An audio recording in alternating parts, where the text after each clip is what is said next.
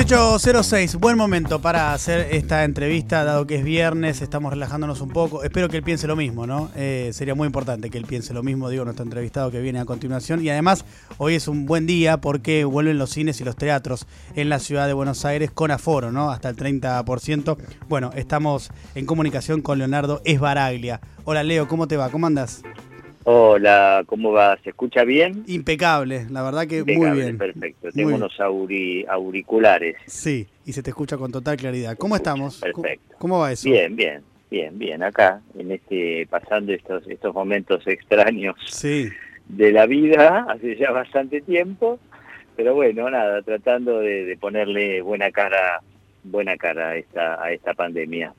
¿Vos volvés en, en, julio, volvés con las funciones de, Territorios del Poder, ¿no? ¿Al teatro? Sí, ahora habíamos hecho algunas funciones, bueno, hasta que empezaron las restricciones otra vez, en febrero, marzo, creo que, bueno, no me acuerdo exactamente hasta cuándo, y ahora sí, exacto, el primero de julio vamos a hacer otra vez dos funciones y a ver si podemos retomar con cierta, mm, bueno, con cierta, eh, no sé, periodicidad, eh, algunas, algunas funciones ahí en Telonios, que, que es un lugar, es un marco maravilloso para, para el espectáculo.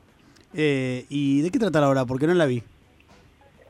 Sería lindo que vengas. Sí, me gustaría. Es, muy, es muy poética, es muy, a ver, de qué se trata. Es difícil decir qué se trata, pero pero bueno, habla sobre todo, da cuenta de alguna manera de, del cuerpo humano como territorio del poder, como territorio de, un, como territorio de un otro que no es uno, ¿no? Sí, claro. Y un poco, y un poco de lo que habla, de lo que habla el espectáculo es eso, ¿no? De las posibilidades de recuperar el poder sobre el propio cuerpo.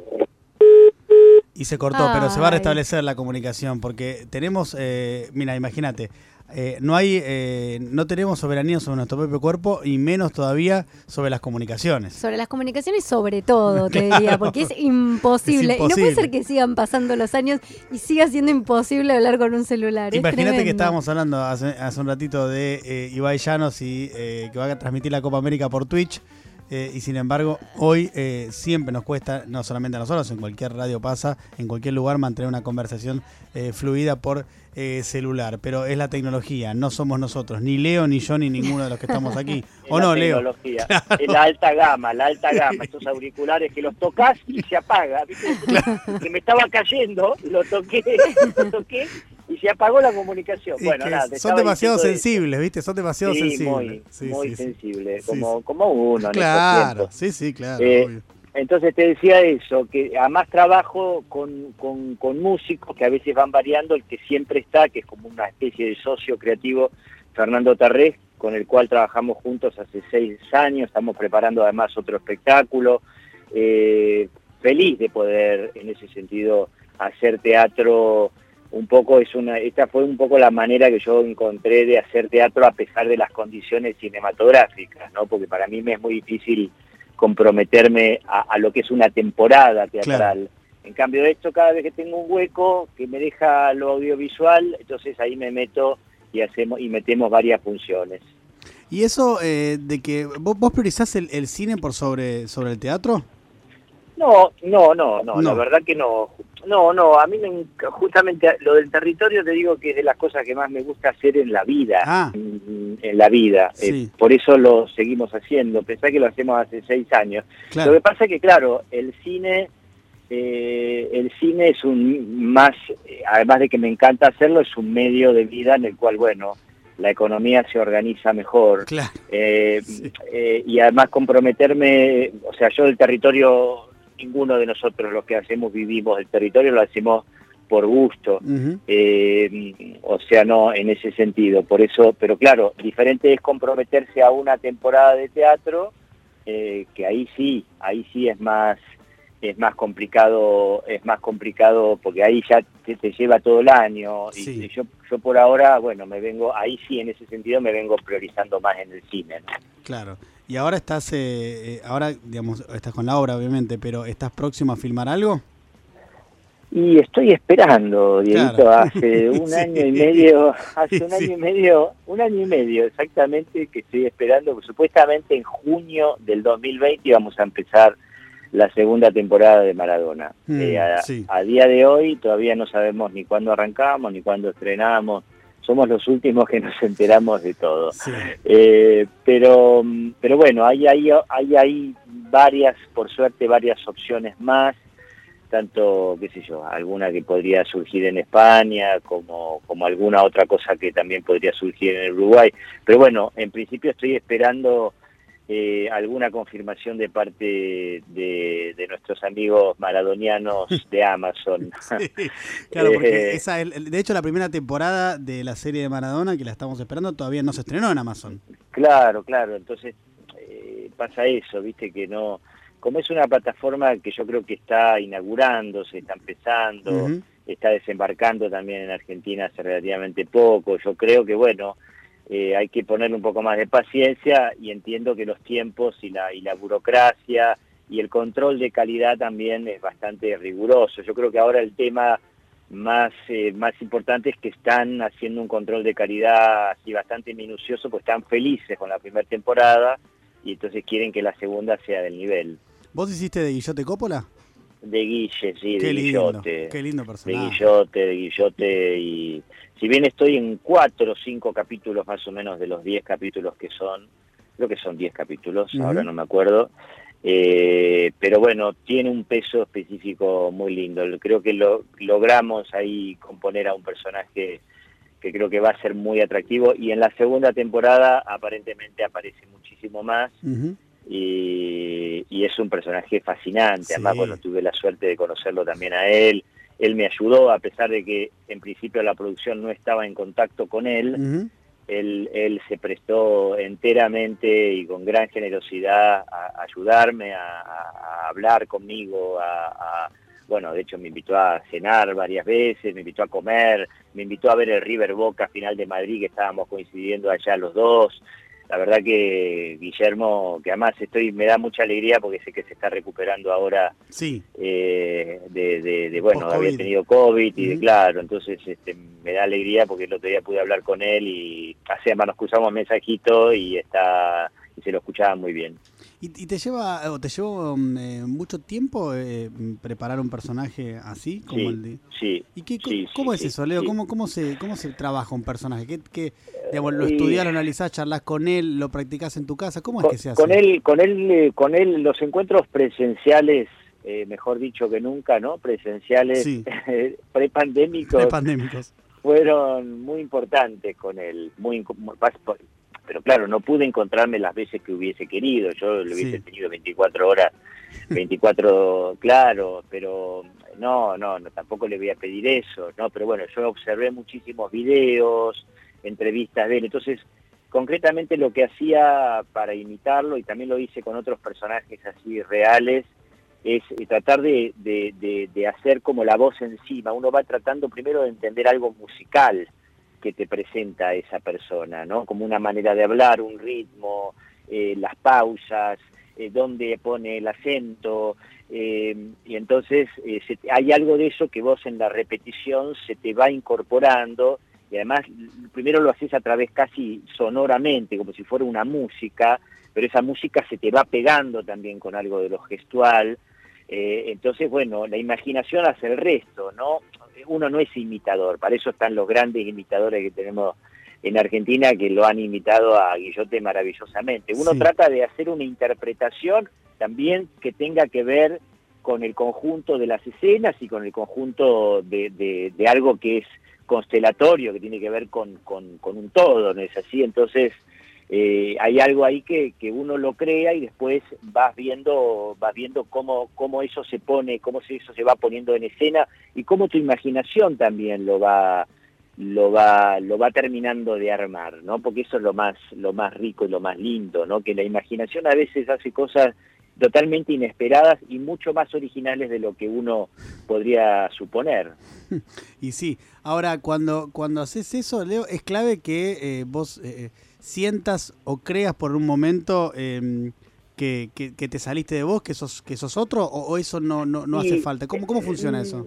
no, es una buena pregunta. No, no exactamente, uno nunca cree que es otro. Simplemente está jugando mucho a ser otro. Claro. ¿no? O sea, estás, estás como tanto tiempo jugando a ser ese otro que hay algo de tu propia energía mientras lo estás haciendo que te cambia. Es como si de pronto estás jugando un partido de fútbol, bueno, en el transcurso del partido uno está en una energía determinada. Después el partido termina, te tomas y te relajas, pero en el medio del partido uno está metido en una frecuencia que no es exactamente la, la, cotidiana, ¿no? Y eso es un poco lo que pasa. Uno está tocando tanto una música y tanto una tecla que es diferente a la de uno, eh, más en el caso de Guillote, que yo no, no, no, no me siento tan eh, puedo puede haber algunos aspectos míos que, que compartimos qué sé yo eh, pero pero él es un tipo bueno con otra eh, con otro sentido de, de, extroversión con otra con otra manera de hablar. Entonces claro hay hay algo de eso que de pronto se te puede después pegar a la vida como si uno estuviera hablando mucho con un amigo o compartiendo un viaje con un amigo después se te pega algo viste decir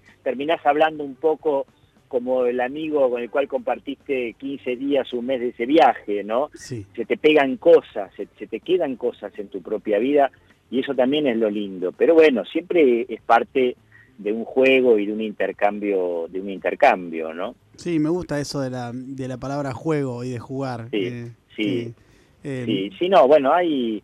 Eh, yo he tenido momentos en los que uno va probando, ¿viste? vas experimentando, decís, bueno, ¿hasta dónde? Dónde está el límite del trabajo, ¿no? Eh, hasta dónde puedo trabajar, con qué me voy, con qué, con, con qué me voy a la, con qué me voy a, la, a dormir, ¿no? Con, con, eh, eh, entonces, en ese sentido, bueno, vas experimentando, vas viendo. Hay momentos en los que yo he estado más obsesionado que otros, pero bueno, ya la edad te va dando un poquito más de experiencia y te vas dando cuenta que hay cosas que hay y que hay que relativizar y que obviamente siempre la vida es más importante, ¿no? la propia vida. Y, eso para Leo, y eso de obsesionarte que te pasaba con que te agarrabas de, cosas que no eran tan relevantes eh, y, te, y, Por ejemplo, cuando, cuando hice Plata Quemada estaba reobsesionado, reobsesionado con ese personaje porque también era muy difícil, pero eso fue hace 20 años. Sí, sí, sí. Y bueno, y me, de pronto me iba a dormir muy tenso, ¿viste? Y soñaba y tenía pesadillas. ah, porque estabas como muy metido, ¿sería así? Claro, estaba como muy metido y entonces ni siquiera, viste, había algo corporal también que no, que no terminaba de relajar a la noche. Yo creo que hay algo importante que uno puede hacer y debe hacer, creo, cuando estás trabajando tanto, es hacer algún tipo de trabajo de, de, de, relajación antes de irte a dormir, ¿no? Sobre todo si estuviste 12 horas enchufado con un tipo que más que anda matando, ¿viste? que era un poco la... Claro, el tipo estaba con el revólver en la mano todo el día matando gente, ¿no? Y pegando. Entonces, claro, vos hay algo, si estás 12, 10, 10 horas, 12 horas por día, eh, durante un mes, dos meses con esto, claro, el, cuerpo empieza a generar una tensión que, que si no haces un contrapunto te vuelves loco. Claro. Claro, claro. Bueno, tiene eso, ¿no? La actuación tiene mucho de, de, entrega eh, mental y corporal. O sea, corporal, todo, ¿no? Sí, es, muy corporal, es muy corporal. Hay algo que si no pones el cuerpo no no no trasciende, ¿viste? No, Si no pones el cuerpo no no llega, no llega, no traspasa la pantalla. ¿Y te sigue gustando eh, actuar eh, como siempre? ¿Seguís teniendo pasión por lo que haces? Me encanta a mí, a mí me encanta el trabajo. Además, eh, eh, lo que sabes por qué me gusta porque va cambiando mi manera de encarar el trabajo. Como si me hubiese como si de pronto voy haciendo diferentes personajes tratando de ser otro actor. Mm, eh, viste como tratando de trabajar de otras maneras. Entonces por eso me entretengo tanto porque es como decir bueno ahora voy a hacerlo de esta manera y ahora voy a probar tal cosa. Eh, obviamente que en algún momento sí me gustaría también estar detrás de, de cámara quizás dirigir. Eso me gustaría en algún momento también lo voy a hacer, me parece que es un paso bastante natural, puede ocurrir un actor o no, pero me parece que yo lo ando necesitando también, estar como, como del otro lado. ¿Y estás esperando para dar ese paso porque sentís que todavía no llegó? O, Estoy esperando, sí, quizás que venga la historia, quizás que, que, que, aparezca, eh, la verdad que quizás también es algo de, propia confianza. Eh, sí, hay gente, viste, que de pronto tiene más confianza para yo tengo la confianza puesta quizás en otro lado, mm. pero, pero a la hora de dirigir, bueno, sería como entrar en un terreno de muchísima de, supongo que de otro de otro nivel de vulnerabilidad, de otro nivel de donde donde cambian, me parece, los escenarios, ¿no? Claro. Ya estás en, el, en la actuación, estás en, un terreno de, mucha seguridad, por trayectoria, por... claro. hace 35 años que, me dedico a esto y bueno... Eh, sos Leo Baraglia, o sea, en, la, actuación sos Leo Baraglia ya. aún así me sigo poniendo nervioso. Mañana, por ejemplo, tengo que actuar eh, con Male Pichotti y Julián Lucero estamos haciendo una, una telefilm para, para, streaming. que ya, ya hablaremos de eso, digo, más adelante en agosto, cuando, cuando se estrene. Pero, mm, pero bueno, estoy nervioso porque también es un terreno es un terreno nuevo, es comedia, este, con, con, con, un lenguaje también que ellos, entre ellos, manejan muy bien, porque hicieron Cualca, que yo era fan sí, espectacular. completamente de, de Cualca. Muy bueno y bueno, me, convocaron para esto y la verdad que lo, lo, les dije que sí sin dudarlo, porque a mí me encanta lo que hacen, y pero bueno, estoy nervioso, porque no sé bien cómo, cómo va a ser exactamente la dinámica, siempre uno se pone nervioso los primeros días de rodaje, y también cuando estrenas una obra, eh, re nervioso te pones. Claro. Estamos hablando con Leo Esbaraglia, justo en, relación a esto que decías de lo que vas a hacer con Malena y con, con Julián Lucero. Hace, hace ratito estábamos hablando de, las nuevas plataformas a partir de, un streamer que no sé si lo conoces, que se llama Ibai Llanos. Eh, no, bueno, eh, eh, ahora es, muy popular, muy famoso y ahora justo contamos que compró los derechos para la Copa América y los va a transmitir desde hoy, Argentina-Uruguay ya lo empieza a transmitir por su canal de Twitch. ah, y, qué loco. y, de manera gratuita, ¿no? y nos pareció. Lo transmite él, él va diciendo.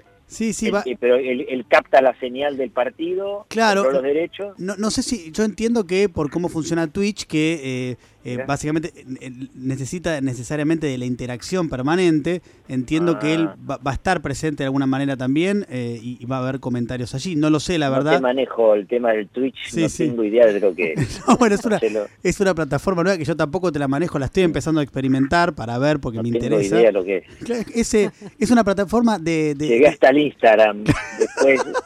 El, Twitter, ni siquiera tengo Twitter, que ahí tengo un Leonardo Baraglia que se hace pasar por mí, que yo no sé cuál es la manera de, bajar a este hombre. Hay un tipo que habla... ¿En serio? Leo Baraglia OK pone, además algo así, no sé cómo se llama. Y habla y da, y da como opiniones y statement de la vida que yo no, no me animaría a hacerlo, pero ni con ¿Entendés? Ah, mira, este, tiene, tiene 950 seguidores y me sigue. Me sigue Leo Baraglia. Te, está siguiendo, Dieguito. Sí, sí acá dice te sigue. no, pero ¿cómo, ¿cómo se hace para, para que ese hombre no se llame más como yo? Mira, hay eh, en eh, Twitter tiene, eh, tiene una oficina acá o, un, un, agente. Digo, yo la contacté para que me haga la, la cuenta verificada. Eh, así que, por ejemplo, Juli Llama no tiene, nuestra amiga Juli no tiene Nuestra amiga en común, Julieta Llama, que trabaja en Facebook, no tiene que ver con, Twitter, pero sí, pero atención con esto, sí, yo después te paso el contacto de, de esta gente, me gusta con ah, esta gente. Eh, y Le, le, mandas un mail y deberían ayudarte porque... Vamos a hablar con esa gente que están en la estratosfera. sí, sí, sí, sí. Vamos, eh, y ah, para te digo algo más, a esa gente hablale de mi parte. Eso sí. por favor, le voy a decir tu nombre y tu apellido. ese, ese es el ese alias lo tener que utilizar y te va a abrir la puerta y esa gente va, sí, sí, que, que, bajen que bajen a este hombre que se llame de otra manera Pablo Rago qué sé yo, no quiero que se siga llamando como yo. Y no no por supuesto que no Leo por supuesto que no. Ahora eh, vos eh, tuviste covid no sí tuve hace dos meses el alta. Sí. Hace dos meses cómo el la pasaste de hecho de hecho todavía no me vacuné justamente por este tema, porque dicen que, bueno, nada, como tenés mucho anticuerpo, bueno, conviene esperar. Pero mm, la pasé bien, o sea, tuve todos los síntomas todos, o sea, se me fue el olfato, el gusto, uh. un poquito de dolor de cabeza, un poquito de inflamación, eructos bastante, mucho eructo, mucha inflamación estomacal, eh, pero bueno, ahí, ahí quedó muy poquita fiebre y así, así, así lo manejé, prácticamente no tomé aspirina en todos los 10 días, tranquilo, tranquilo. Tenía miedo. ¿Te asustaste?